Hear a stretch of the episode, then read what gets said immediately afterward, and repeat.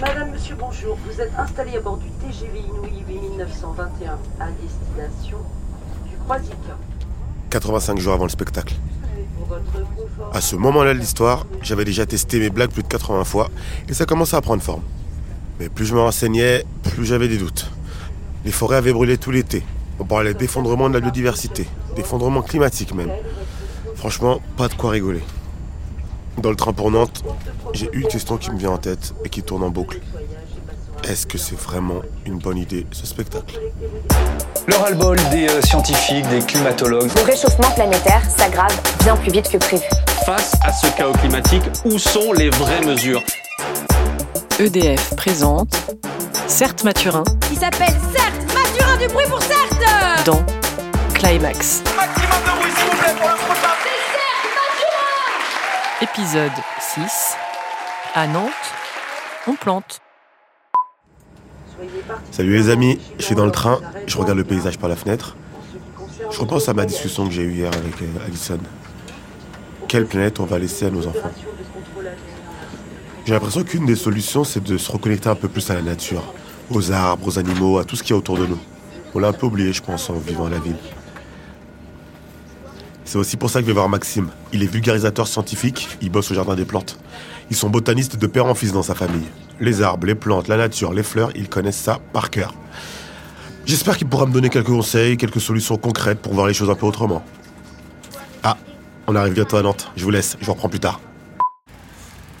Donc j'arrive au jardin des plantes, enfin je suis à l'intérieur et je rejoins Maxime euh, là-bas. Ah, je le vois, il est assis sur un banc, calé. Salut Maxime Comment tu vas? Ça va quoi? Ça fait des années. Ah ouais, ça fait vraiment longtemps. Tu vas bien? Ouais, super. C'est cool de venir me voir. Ouais, bah je vais à Nantes, je joue ce soir au Comedy Club et puis je me suis dit il faut que je te vois absolument pour mon spectacle et tout. Je sais que tu bosses dans la biodiversité, donc je me suis dit euh, ça peut être l'occasion. Bah ouais, ouais, ouais. Carrément, je peux te raconter un peu euh, ce que je fais au jardin des plantes si tu veux. Ouais, de fou. Euh, je, là, je te préviens, je suis avec Billy. Euh, c'est mon enregistreur, il enregistre tout. Ça te Ok. gêne pas Non, bah non, il a l'air sympa. Pourquoi tu m'as donné rendez-vous ici? Ouais, bah moi je viens super, je viens super souvent et puis surtout j'ai j'ai une expérience un peu particulière avec ce parc parce que j'invite les Nantais à venir dormir ici 10 nuits dans l'année. Euh, et là, ça fait 5 ans que je fais ça, donc euh, à 15 personnes par nuit, je te laisse faire le calcul, euh, ça fait quand même un- une tripotée de gens que j'ai fait dormir dans ce parc. Et puis du coup, le, le parc est à eux et on dort dans une des petites serres euh, qui a le, bon goût d'avoir un parquet. Euh, je suis trop content en fait de venir ici. Tu connais un peu le cadre du, de mon projet et euh, bah, j'aimerais bien qu'on parle aujourd'hui un peu de, de biodiversité. À quel moment tu penses qu'on s'est déconnecté? Bah, moi j'ai une théorie, euh, c'est de se dire qu'à chaque fois qu'on obtient quelque chose, une technologie par exemple, euh, c'est comme si on lui sacrifiait quelque chose d'autre. Je sais pas, si j'ai un GPS, je lui ai sacrifié mon sens de l'orientation. Euh, et je pense qu'il y y a dans notre rapport à la production de nourriture, on a sacrifié toutes nos connaissances. Voilà, qui étaient un peu réparties, où les gens savaient qu'il fallait mieux bouffer ça ou ça, euh, qu'à telle période il fallait récolter ceci ou cela. Pendant très très longtemps, les jardins botaniques par exemple, c'était les jardins des simples, c'est-à-dire que c'était les jardins des plantes médicinales. Et donc c'était pour une utilité qu'on collectionnait les plantes. Et c'est venu tard finalement de se dire qu'on collectionnait les plantes pour connaître toute l'histoire de la vie sur Terre. Je pense qu'on voit un peu trop la nature comme un, un truc qui nous sert à quelque chose. Est-ce qu'on ne devrait pas juste la voir comme, un- comme ce qu'elle est, c'est-à-dire un environnement et nous on est dans cet environnement? C'est, c'est, c'est en fait c'est de se rappeler que les, les plantes, euh, en particulier, sont des machines chimiques incroyables. Euh, c'est le premier maillon de la chaîne alimentaire de tous nos écosystèmes terrestres. Euh, et c'est elles qui arrivent à produire de la matière organique à partir de l'inorganique, à partir d'eau, de roches et de soleil. Elles produisent de la matière organique. Donc nous, on est, c'est, pas seulement qu'on, a un rapport utilitaire, on a un rapport vital avec. On est des parasites en fait de ces êtres vivants. Moi, ce pourquoi j'essaie de militer, euh, c'est d'avoir un, un regard qui est complètement désintéressé et qui les regarde juste comme des êtres vivants absolument fascinants avec lesquels on cohabite et qui sont d'une beauté incroyable, qui racontent un écosystème. Je sais pas, là par exemple, on a un cèdre devant nous. Tu as des cèdres tout autour de la Méditerranée euh, euh, qui sont un peu différents à, à chaque endroit. Ça a sculpté des paysages euh, et, et c'était vraiment un des, un des êtres fondateurs sur lesquels tous les autres animaux venaient, euh, tu vois, euh, nicher, s'abriter, étaient liés à son cycle. Se dire que ce truc-là, il a sûrement été planté euh, au moment où ma grand-mère naissait, tu vois. C'est c'est- des histoires aussi hyper, euh, ouais, hyper puissantes que tu peux lui en couper un bout et replanter, et ça lui fera un jumeau à côté. C'est des espèces de pouvoirs de super-héros aussi, quoi, de, de, de voir que c'est pas moins que nous parce qu'il ne bouge pas, C'est comme si voilà la, la volonté, le fait de bouger, c'est l'alpha et l'oméga de toute Ouais. puissance. Alors que voilà, pas du tout quoi. Je pense qu'il y, a- il y a aussi un, un décentrement que ça nous permet de, de faire qui, qui juste aussi nous met moins de pression, nous je trouve aussi en tant qu'être humain.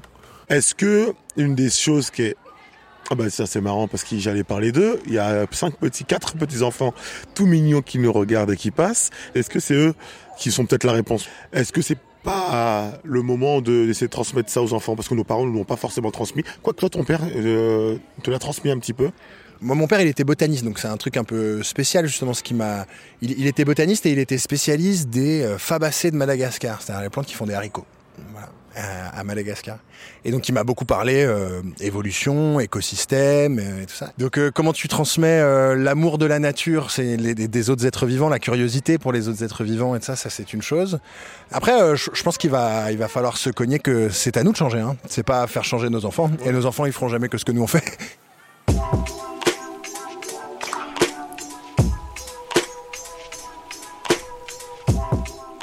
Alors on est devant la serre je crois.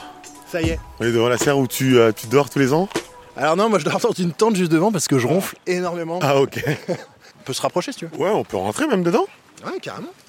Et, euh, C'est une très mignonne, c'est une serre très mignonne dans laquelle il y a différentes plantes. Il y a quoi comme plante dans la serre? Bah écoute, c'est un écosystème assez varié. Bah tu vois, là il y a un petit bananier qu'on voit euh, juste là. Euh, t'as des, des cousins des gingembres juste là. T'as des très belles prêles qu'on peut aller voir. Ça fait partie des plantes les plus anciennes. Là t'as des fougères juste là. Que je retrouve mes petites prêles. On chuchote hein, dans une serre, vous savez qu'on chuchote toujours dans une serre comme les bibliothèques. C'est une bibliothèque d'arbres et de nature. Ouais, ouais, exactement. Et, euh, et là, du coup, t'es... c'est marrant, les premières années, tu vois, je mettais une, immense moustiquaire partout parce qu'on est sur une petite île, il y a plein d'eau autour, donc je me disais, on va se faire bouffer par les moustiques. Et finalement, il y a tellement de grenouilles qu'il n'y a pas tellement de moustiques, bizarrement. Maxime, j'ai une question. Pourquoi toujours des noms latins comme ça? Là, on est devant un syngonium, podophilium, scott. Est-ce que ça aide pas à rendre le truc accessible aux gens non plus?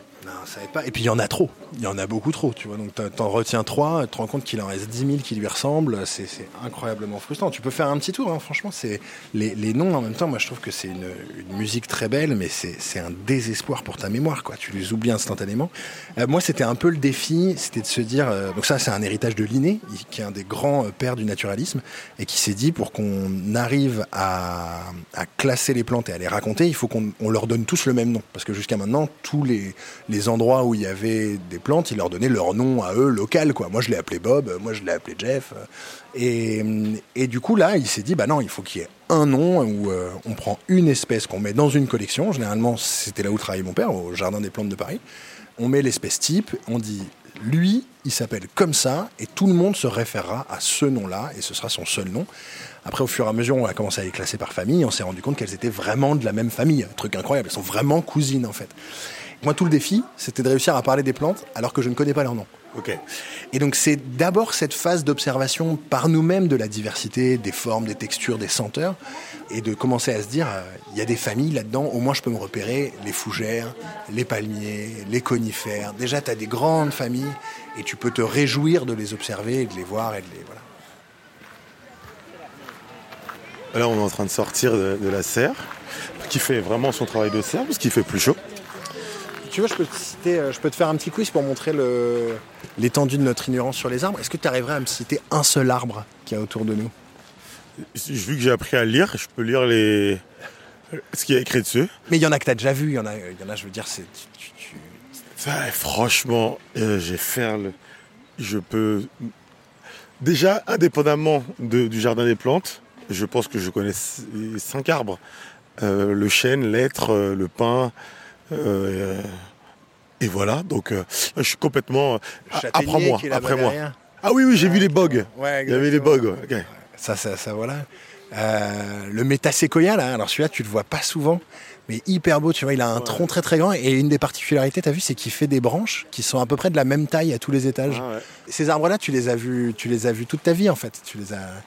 Et puis, On les regarde pas. on les regarde pas. Qu'est-ce que tu conseilles pour intéresser les adultes?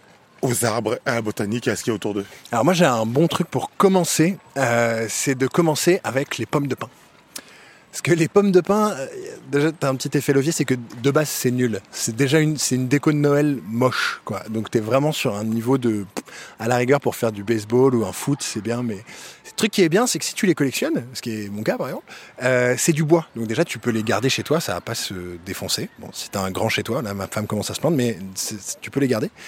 Et après, c'est la même structure qui revient encore et encore. C'est- la même spirale, là, tu vois. C'est le même truc. Ça, on appelle ça une strobile.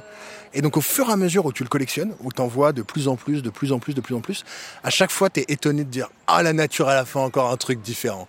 Incroyable. Et elle en a, elle en a encore sorti un nouveau. Tu vois, c'est comme si tu voyais un nouvel iPhone 5 à tout. Et t'en as des petites, t'en as des grandes, t'en as des hyper régulières, t'en as des, des biscornues, t'en as vraiment. Et, et qui habitent des écosystèmes hyper différents, quoi. Euh, je joue tout à l'heure au Micro Comedy Club. Euh, Est-ce que t'as une blague écolo à me, donner? Si elle est cool, je la joue ce soir. Alors moi j'en ai, une euh, bah, sur cette pomme de pain, si tu veux je te la file. Euh, parce que cette, cette pomme de pain, c'est en fait ce qu'on te vend pour un sapin de Noël, qui est en fait un épicéa. Du, coup c'est pas, c'est ni un sapin ni un pain, en fait, c'est un épicéa. Ouais, ouais, ouais. Il y, a un, il y a un mécanisme dans l'humour qui dit si jamais tu dois répéter la blague, c'est que c'est pas une bonne blague. Donc bon. Euh, je te remercie, Maxime. Alors, on donne ce qu'on a. voilà. Non, franchement, j'ai appris trop de trucs. Franchement, merci, merci. C'est déjà à bientôt. Et tu me dis dès que le spectacle est prêt, je prends une place en avant-première. Ok, je joue à Nantes. Tu viens à Nantes? Ah bah évidemment, Ouais. évidemment.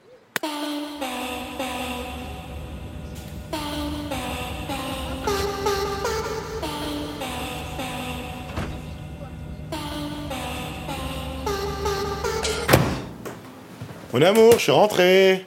T'es où? Je suis dans la chambre, je regarde This Is Us. Mouah C'était bien avec Maxime? Incroyable, trop stylé. Ce mec est incroyable. Déjà, un, il dort dans les serres. Deux, il collectionne les pommes de pin. C'est un Pomme de pin téliste? Ça finit en fil quelque chose. Et, et franchement, tu sais, j'ai honnête, ça m'a fait un- du bien. On a parlé de plantes, d'arbres, on les voit toujours, on sait pas à quel point c'est utile. Il m'a dit, il faut que je m'émerveille dans la nature. C'était une très belle phrase. Là, par exemple, il y a des plantes autour de nous, on se rend pas compte qu'elles elles sont pas juste jolies, elles servent à séquestrer le carbone. Je trouve ça fou. On respire mieux grâce à elles. Mais tu sais, en fait, finalement, il n'y a pas d'un côté nous, les êtres humains, et euh, de l'autre, la nature.